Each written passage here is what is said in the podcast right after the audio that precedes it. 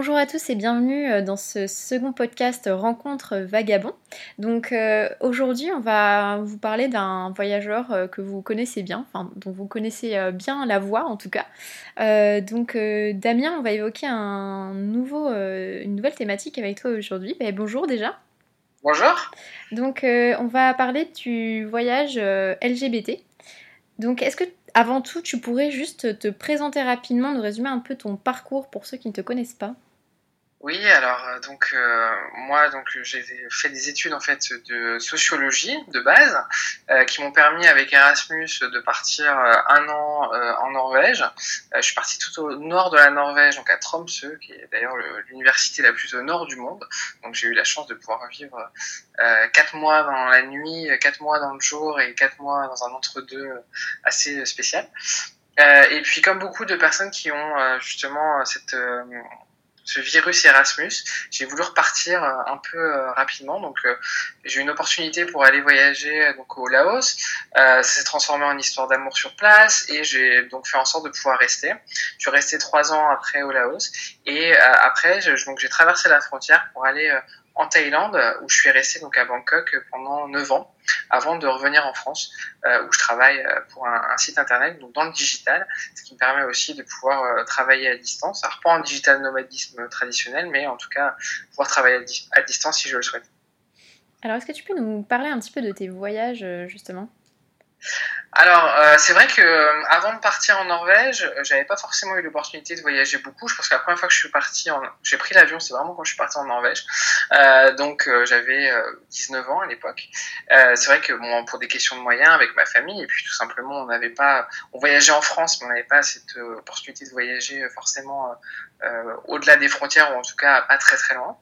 Donc, c'est vrai que j'ai commencé un peu tard, mais une fois que je suis parti vivre en Asie, surtout quand je suis arrivé à Bangkok euh, j'ai eu l'opportunité vraiment, avec le fait que Bangkok est vraiment un hub en Asie, de pouvoir voyager vraiment un peu partout dans les pays limitrophes et puis surtout même un peu plus loin, euh, d'aller à la fois donc euh, au Japon, en Corée du Sud, en Australie, de pouvoir aller en Malaisie, à Singapour, à Hong Kong, en Chine, et puis même au Népal. Enfin voilà, de voyager pas mal. Et depuis que je suis rentré en France, du coup, là j'essaie de, de un peu de découvrir un peu plus euh, l'Europe.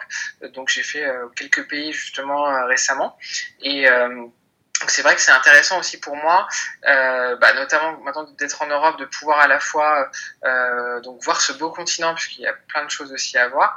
Et puis également, j'ai pu aller à, New York euh, il y a quelques années, ce qui m'a aussi, c'était vraiment un, rêve pour moi d'y aller.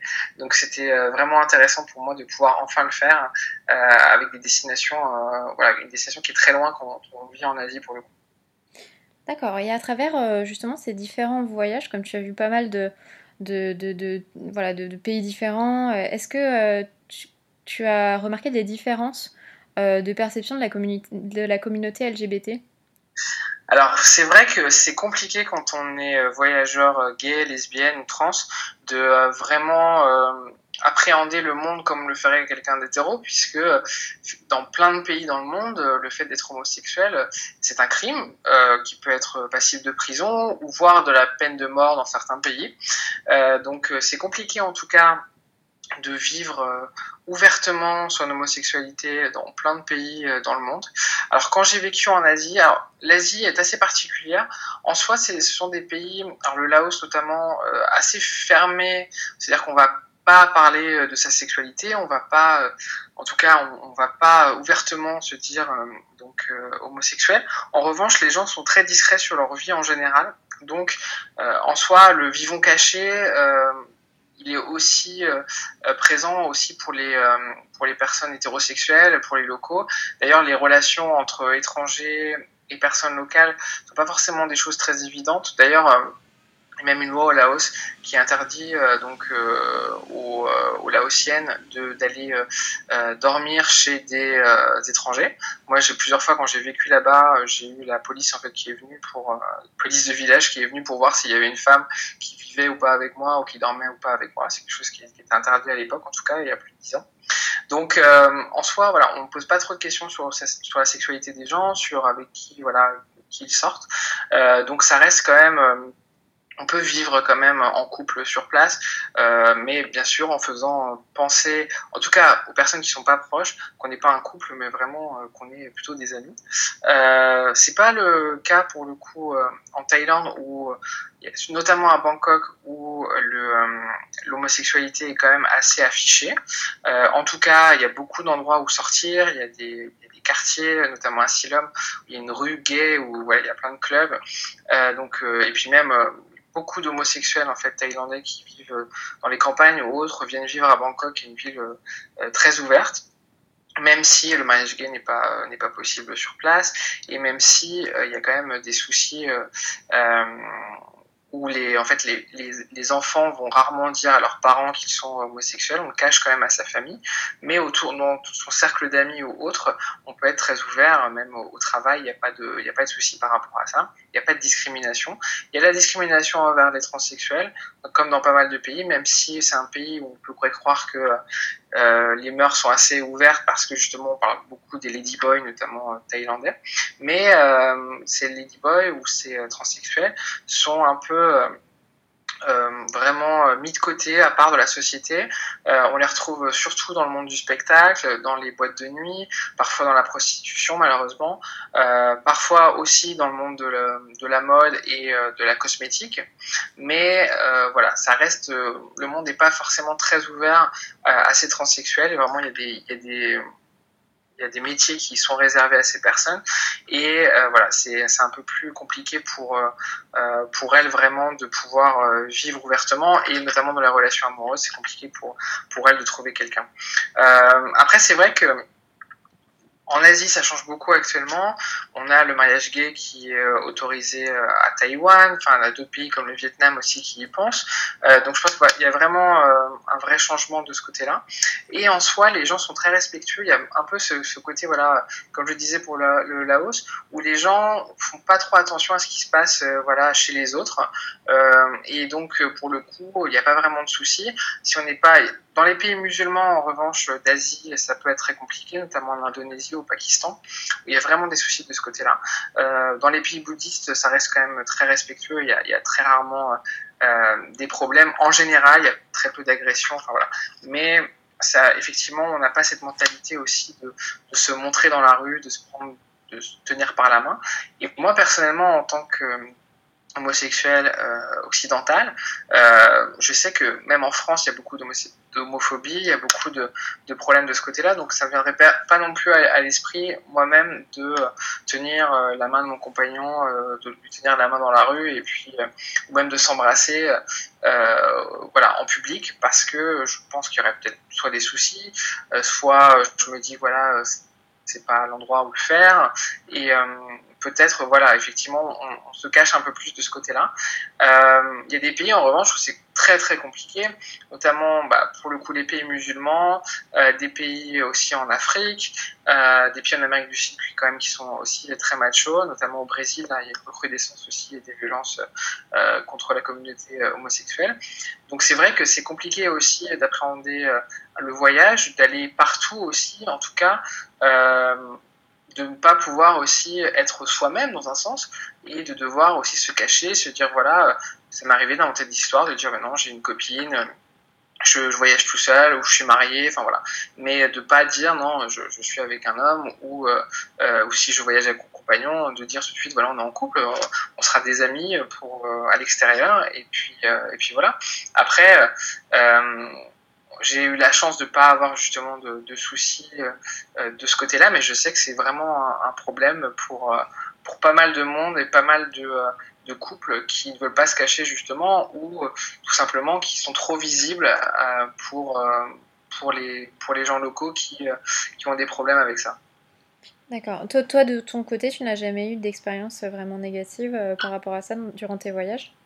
Non, j'ai vraiment eu de la chance euh, là-dessus. Euh, j'ai eu des amis qui ont eu des soucis. En revanche, moi, pour le coup, euh, j'ai jamais eu de problème. C'est vrai que j'ai jamais non plus. Euh, j'ai beaucoup voyagé seul aussi, ce qui aide.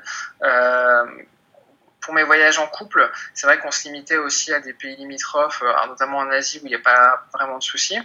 Euh, après, je sais que ça nous arrivait quand on demandait des, euh, des chambres d'hôtel, notamment en Malaisie, quand on était deux hommes, automatiquement, on n'avait pas un lit double, mais on avait deux lits simples, parce que justement, pour eux, on était des amis, on n'était pas un couple, donc on n'avait pas besoin de lit double. Donc ça, ça provoque voilà toujours des réactions bizarres de ce côté-là, mais j'ai jamais eu voilà d'insultes ou d'agressions à cause de ça. après, je sais que ce serait beaucoup plus compliqué dans d'autres pays, surtout si on va en couple, et puis encore plus si vraiment on s'affiche en tant que couple auprès des gens. Et euh, comment tu le, tu vivrais à ton avis? Enfin, Comment tu le vis même d'ailleurs euh, durant tes voyages? Est-ce que tu vois comme une, un peu une restriction de tes libertés, euh, tes libertés individuelles? Est-ce que tu acceptes plutôt facilement qu'il y ait d'autres pays qui, qui aient d'autres façons, d'autres, d'autres, perceptions? Ou comment tu, tu ressens ça? Alors malheureusement, il y a très peu d'endroits où on peut dans le monde être ouvertement homosexuel. C'est-à-dire que même en France, ça peut être problématique dans certains lieux, même dans des lieux publics en général. Hein. il y a quand même beaucoup d'agressions, euh, notamment récemment. Euh, donc, euh, en soi, la plupart des, homosexuels se sentent vraiment eux-mêmes quand ils peuvent aller dans des gays, dans des, endroits, on va dire, avec un rainbow flag, symbole de euh, l'arc-en-ciel de la communauté euh, homosexuelle. Euh, et là, ils peuvent vraiment être eux-mêmes, en tout cas, pouvoir embrasser leurs compagnons, pouvoir voilà, vivre normalement les choses. Après, je pense qu'on s'est tellement intégré en fait depuis le plus jeune âge de un peu de pas se cacher, mais oui, en tout cas pas pas fonctionner exactement comme un couple hétéronormal qu'effectivement c'est des choses sur lesquelles on fait attention dès le départ.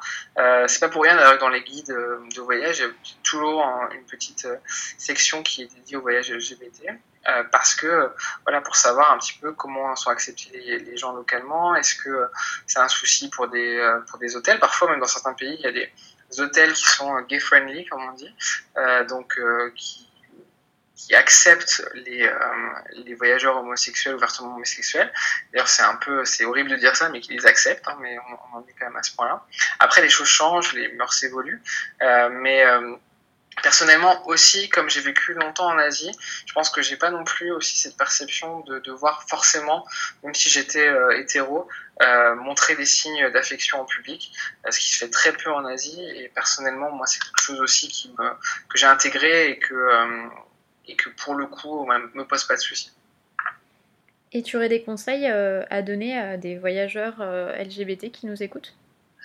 Oui, alors je pense que comme tout voyage, c'est important de le préparer, c'est important de savoir euh, ce qu'on peut faire euh, sur place, ce qu'on peut pas faire, est-ce qu'il y a des endroits où on peut sortir euh, et euh, être justement en couple ouvertement.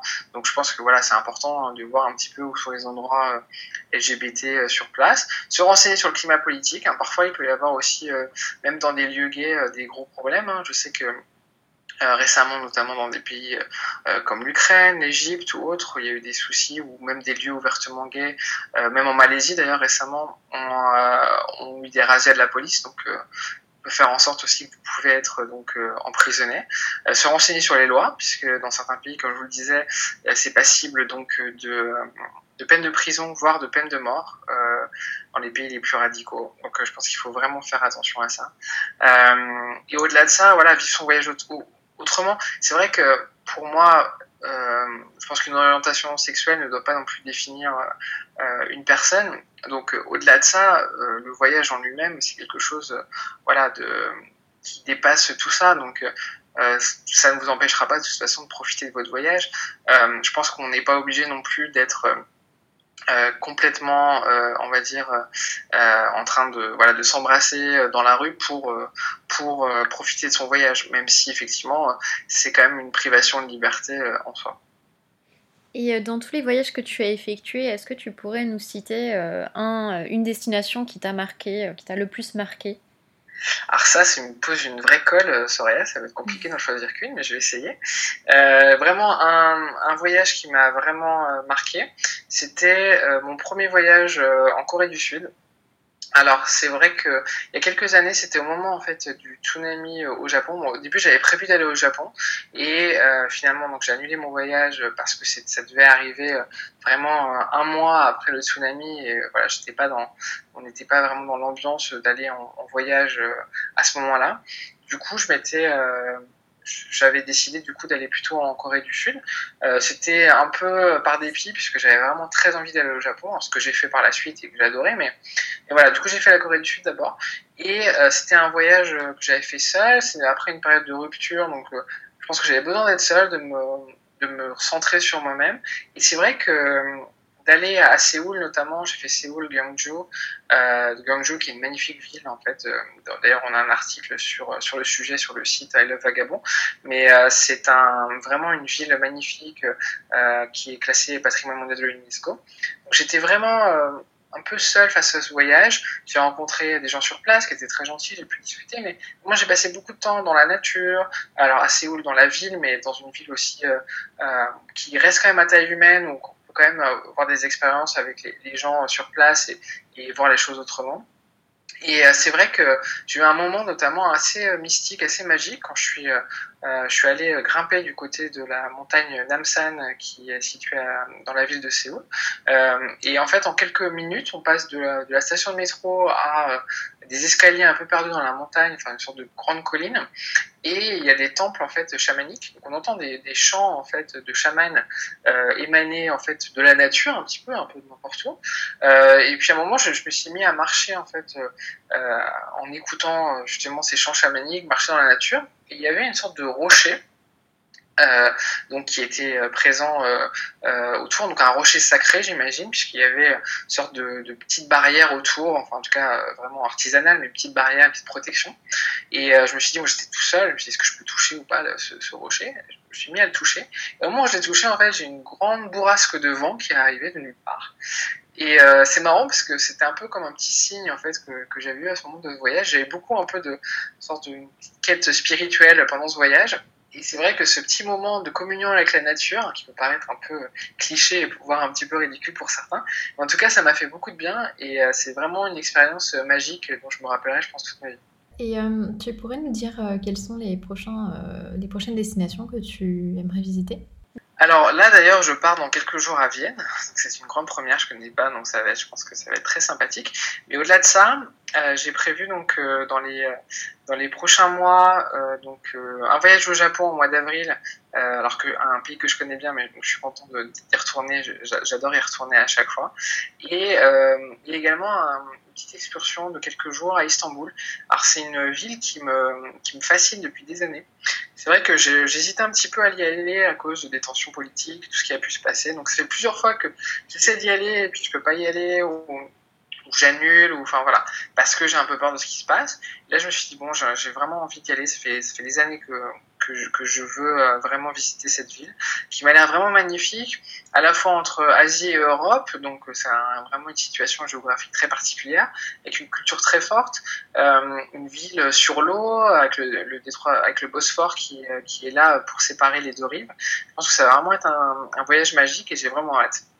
Bien, te souhaite un très très bon séjour et euh, merci pour euh, tous ces conseils et tout ton retour d'expérience.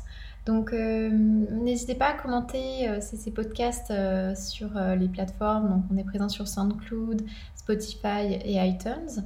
Vous pourrez aussi retrouver de nombreux articles donc, autour du voyage et des thèmes abordés pendant nos podcasts sur le site I Love Vagabond. Et vous pouvez, vous, pouvez, nous retrouver bien sûr sur les réseaux sociaux, donc Facebook, Instagram et Twitter, avec le pseudo I Love Vagabond. Voilà, merci à tous de nous avoir écoutés. Et puis, en attendant, Gardez l'esprit vagabond.